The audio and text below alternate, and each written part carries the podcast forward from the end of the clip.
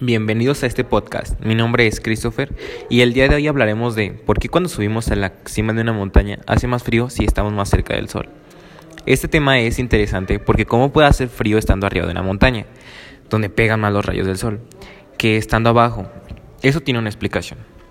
Sobre la cima de, una montaña, efectivamente, estamos más cerca del Sol, pero está tan lejos que la diferencia entre la radiación que llega a la cima a base de la montaña es despreciable.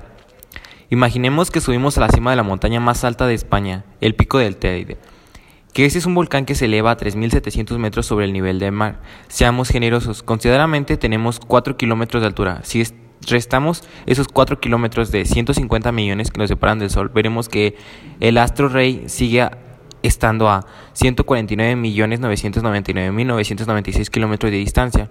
Como comprenderán, la diferencia de temperatura no puede ser apreciable. Así pues, las causas del ambiente sea más frío en la, en la cima de las montañas que en otras. Intervienen varios factores, el calentamiento de la superficie terrestre, la presión atmosférica y, algo que seguro suena familiar, el efecto invernadero. Los rayos solares atraviesan la atmósfera y van a dar sobre la superficie terrestre. La Tierra se calienta y al hacerlo, calienta las capas del aire que están en contacto con ella.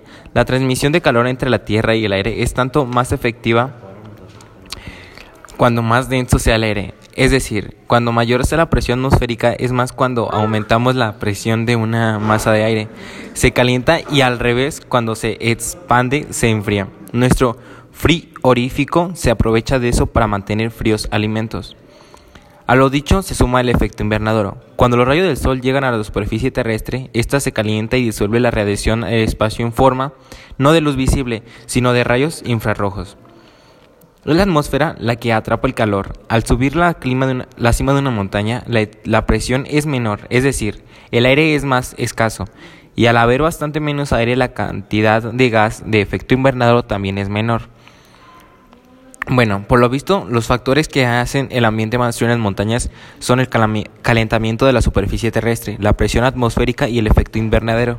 Ya vimos que la temperatura no cambia nunca, aunque estemos volando en un avión a una gran altura, sino que hay factores que influyen para que esto suceda. Pero bueno, tú ya sabes por qué sucede esto. No te olvides de visitarnos cuando subamos otro podcast. Gracias por tu atención. Nos vemos hasta la próxima.